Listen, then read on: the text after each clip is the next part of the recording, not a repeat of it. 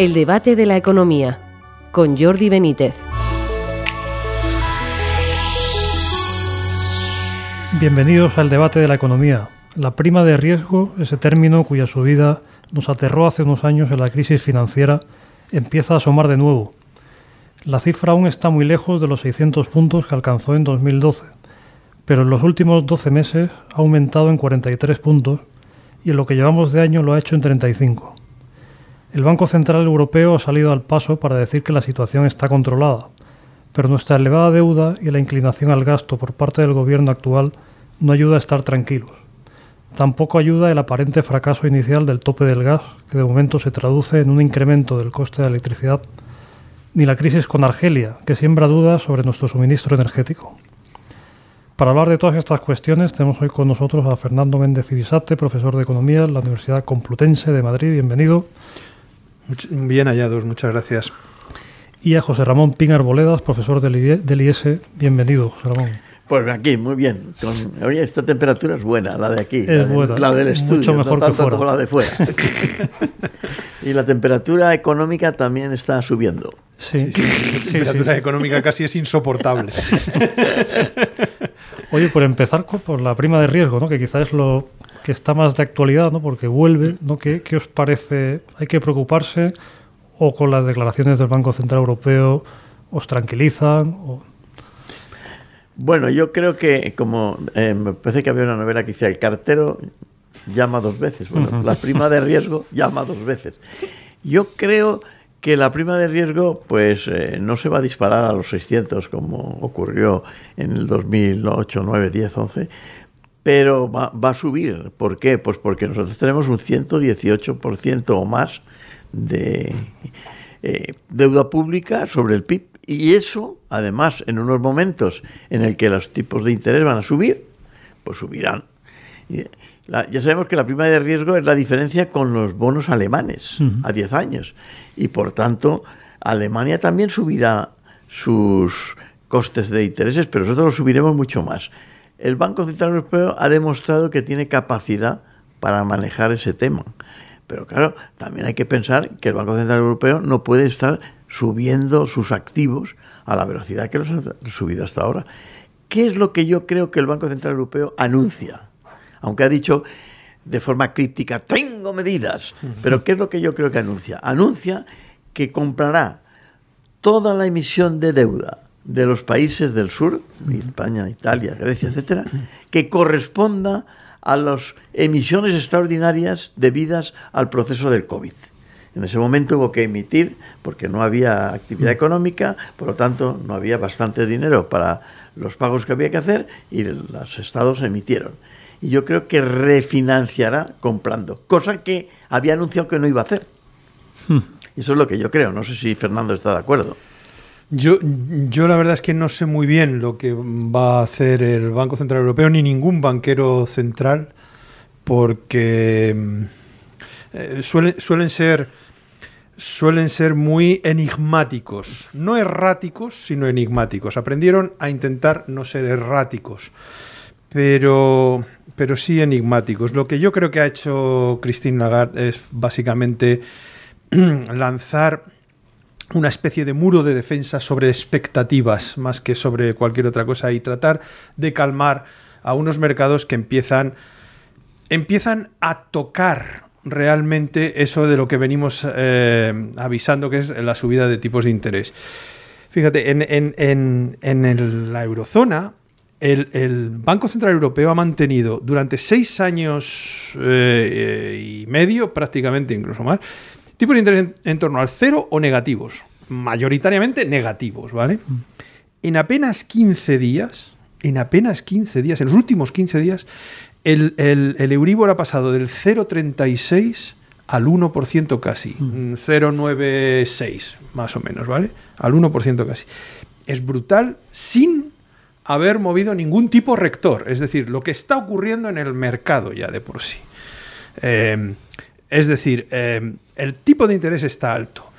¿Qué pasa con ese problema, ese miedo que tenemos sobre la prima de riesgo? Bueno, pues que los países que lo vienen haciendo mal, con sus eh, endeudamientos, con sus déficits fundamentalmente, con sus políticas erróneas eh, de economía, pues tienen evidentemente, como indica el nombre, una prima, un plus de tipo de interés por el riesgo que genera el país a eh, emitir mm, activos de deuda poco fiables o posibles dificultades de eh, pago. No va a haber tales dificultades, pero posibles dificultades de pago. ¿no? Entonces, eh, básicamente esto es lo que está pasando. Dentro de eso, ¿cuál es el país que peor una vez más se posiciona? España porque es verdad que, en otros países, en Italia, por ejemplo, la prima de riesgo está altísima. Pero lo que ha venido haciendo Draghi ha sido mejorar un poquito su situación de deuda respecto del PIB en estos últimos dos años. Justamente nuestro gobierno ha hecho lo contrario. Lo que él entiende que le ha demandado la mm. sociedad eh, mediante la votación. Bueno, pues nuestra sociedad también, si se quiere pegar tiros en los pies eh, mm. y luego subir por las piernas y los, mm. muslos que dicen por ahí, pues, pues, pues mira, allá, allá usted, ¿no? Pero además el entorno, el entorno es que la Reserva Federal ayer mismo anunció una subida de 0,75. Es decir, ya no, ya no solamente eh, el mercado, que es el Euribor en, Europa, sino oficialmente en Estados Unidos el tipo de interés está entre el 0,5, entre el 1,5 y el 1,75. Porque la subida del 0,75, mm. ¿qué significa esto? Pues que eh, los Estados Unidos están alarmados por el 8 y pico por ciento de inflación que han tenido en el mes de mayo. Y, y entonces, ahora bien, ¿qué pasa en Estados Unidos? Que la tasa de paro es menor que el 4. Y por tanto, aunque esa subida de tipo de interés produzca una reducción del PIB o del crecimiento del PIB, porque hay menos gasto, porque la gente no pide créditos porque no tiene dinero para gastar, resulta que, ¿qué pasa? Que subes del 4 al, al 4 y pico. De, eso prácticamente es pleno empleo. O sea, en Estados Unidos hay pleno empleo. Pero ¿qué pasa en un país como España que tenemos el 13? ¿Y qué pasa también si subes el tipo de interés en Estados Unidos? El dinero que hay en, Europa embolsado, ¿qué debería hacer? ¿O qué puede hacer? Pues que, le aprieta el botón, como sabemos que ahora que el, movimiento del dinero es global y dónde se van los capitales, a donde les pagan más, en Estados Unidos. Con lo cual también Lagarde no va a tener más remedio que subir los tipos de interés. con, lo cual, mm. los tipos de interés para una economía con un 13% de paro supone la posibilidad de que vuelva a aumentar el, desempleo. ¿Y cómo os parece en este contexto de alta inflación que tenemos, ¿no? la subida de tipos de interés? O sea, en el día a día los ciudadanos, ¿cómo lo vamos a notar? ¿En qué se nota? A ver, los bancos centrales, eh, entre la mayoría de mi, profesión, de nuestra profesión, de los economistas, em, circula la idea de que el, instrumento para, eh, ir contra la inflación, para atacar a la inflación, son los tipos. Y al revés, cuando hay falta de liquidez, el instrumento son los tipos de interés. Bueno, no es cierto, no es, no es del todo cierto. También hay que mirar a la cantidad de dinero, a la oferta monetaria, a la M3, a los depósitos en los bancos, cómo se están comportando. De hecho, de hecho, tenemos un ejemplo no tan lejano de esta experiencia, por no haber mirado, que era las bajadas sucesivas que se iban eh, instrumentando en política monetaria para la crisis del 2007-2008 y cómo esto no tenía efectos sobre la economía real en ningún sentido. ¿Por qué? Porque, eh, digamos, el ansia por la liquidez era brutal ante una enorme incertidumbre. Entonces, hay que mirar qué está pasando. A lo mejor resulta que en Estados Unidos, digo en Estados Unidos, no digo en Europa, que tienen una inflación brutal y, está incluso por encima en, muchas situaciones del promedio de la eurozona, no de otros países, pero del promedio de la eurozona, eh, no era preciso subir tanto los tipos de interés porque eh, no han mirado qué está pasando con los depósitos de los bancos. Eh, en la Reserva Federal y, con los depósitos de la gente en los bancos, ¿no? Y qué está pasando con M3 en, en última instancia, qué está pasando con las cantidades de dinero. Entonces, ¿Cómo lo vamos a, padecer nosotros? Es evidente que nos han dopado durante décadas, porque han sido un par de décadas que nos han estado dopando con dinero fácil a toda la población. Eh, yo no sé si, como suele decirse, hemos cometido alegrías o no. A lo mejor no han sido alegrías, simplemente han sido incentivos que nos han dado para realizar gastos, hacer inversiones, eh, endeudarnos en no sé qué tal. Y ahora estamos en la que estamos. Bueno, cada cual ha tenido eh, que eh, ser consecuente y congruente con, con, cuál han sido su proyecto a largo plazo de financiero. ¿no? Eh, digo, en empresas y en familias. ¿Qué va a pasar ahora? ¿Qué dependerá de cómo se han comportado en ese pasado inmediato? Eh, van a sufrir más o menos. Y van a sufrir. O sea, en general la economía va a sufrir, evidentemente, las, las subidas de tipos que se esperan. Y, y, y, aquí Lagarde intenta no subir tanto, pero es que, como decía antes José Ramón, eh, si en Estados Unidos te están subiendo al 0,75 y, y te están advirtiendo que dentro de un mes, en julio, te van a volver a subir algo más pues el Lagarde va a tener que subir, eh, quiera o no, porque claro, claro, las descompensaciones de los movimientos de flujos de capital entre unos países y otros pueden ser brutales. Claro, y si además tienes en cuenta que eso además va a castigar a la renta variable. Porque claro, si tú a la renta fija le, le, le, le, vas a dar rentabilidad, la gente dice, oye, prefiero la renta fija, que es más o menos segura, con rentabilidad, que esta variable con la volatilidad que hemos tenido. Con lo cual, ahí hay una incertidumbre también en el mercado de capitales. Eso está, todo esto, ¿qué va a pasar en España? Que uh -huh. Lo que yo creo, ¿qué va a pasar? Que ahora va a venir el turismo, dos meses, tres meses.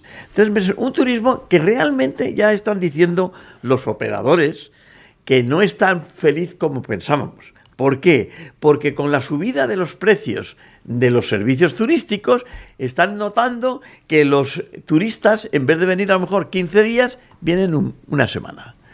Que en vez de ir a un hotel de 5 estrellas, van a uno de 4. Que en vez de... O sea que, claro, hay, a, lo mejor... Pero en todo caso, en España se va a notar. ¿Qué va a pasar con la gente? Que como ah, tiene algo de liquidez porque ha ahorrado bastante, también se lo va a gastar. Y eso, o sea, el turismo, el exterior no va a ser tan feliz como pensábamos, pero el interior va a dar. Y esto va a crear una sensación, digamos, de eh, dopaje, como decías tú, o de felicidad falsa, que, y de repente vendrá el mes de octubre o septiembre finales, pero de octubre. ¿Y qué ocurrirá? Que despertaremos. Y en ese despertar nos daremos cuenta que las hipotecas ya valen mucho más de lo que valía. Por tanto, la compra de bienes inmuebles que se había disparado se retendrá. Que la, la, la inflación no ha bajado. Que eh, la gasolina sigue subiendo que Argelia no nos da el gas al precio que nos lo venía dando por la política que hemos tenido, con lo cual tendremos una sensación complicada.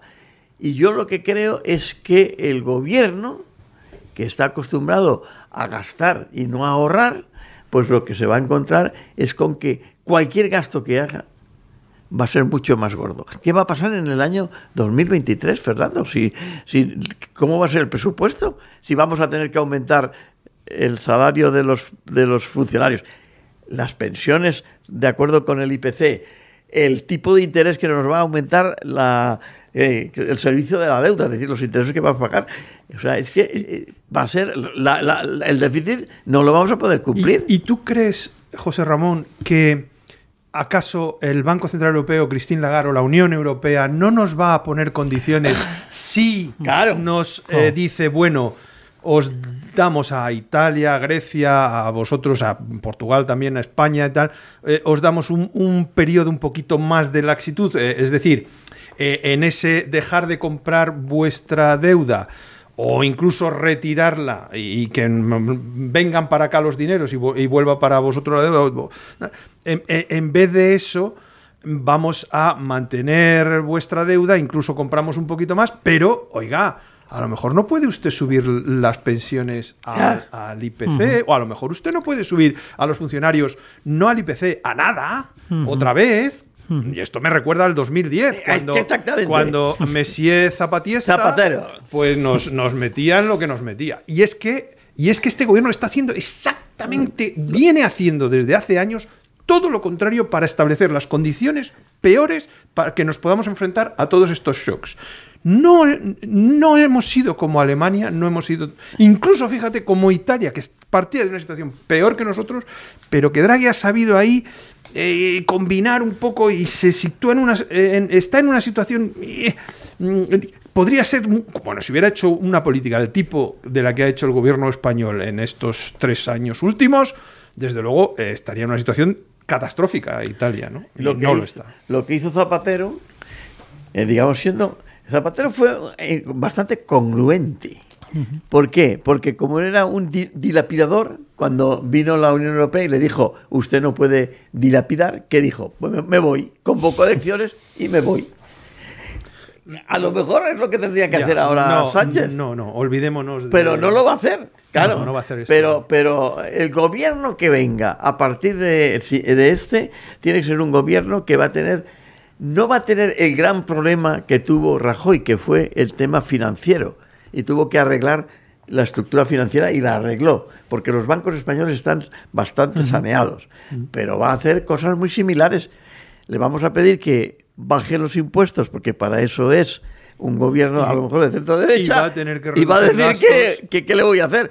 Pues reduzca gastos. y claro, todos sabemos lo difícil que es reducir gastos públicos, ¿eh? sí, que son inelásticos a la baja. Pero hay muchas cosas, hay muchas cosas revisables, porque, porque hoy me enteraba yo de que, por ejemplo, se han dado 60.000 euros, que a ver, no los gana todo el mundo todos los días, ni siquiera todos los años, ¿verdad? 60.000 euros, algún tipo de proyectos o de, o de investigaciones en alguna universidad que, que, que por, quiero decir, que, deja mucho que desear el, objetivo del estudio, ¿no? Eh, eh, quiero decir, eh, bueno, pues habría muchas cosas a lo mejor que revisar y que ir muy al, dedillo y muy mm. volver a, instrumentar aquella oficina mm, De, revisión del presupuesto. ¿Te acuerdas de que había Barea, el Barea, que era en, el primer gobierno de Aznar? Sí, sí. Se nombró a Barea, que era un señor que era Mr. No. ¿Eh?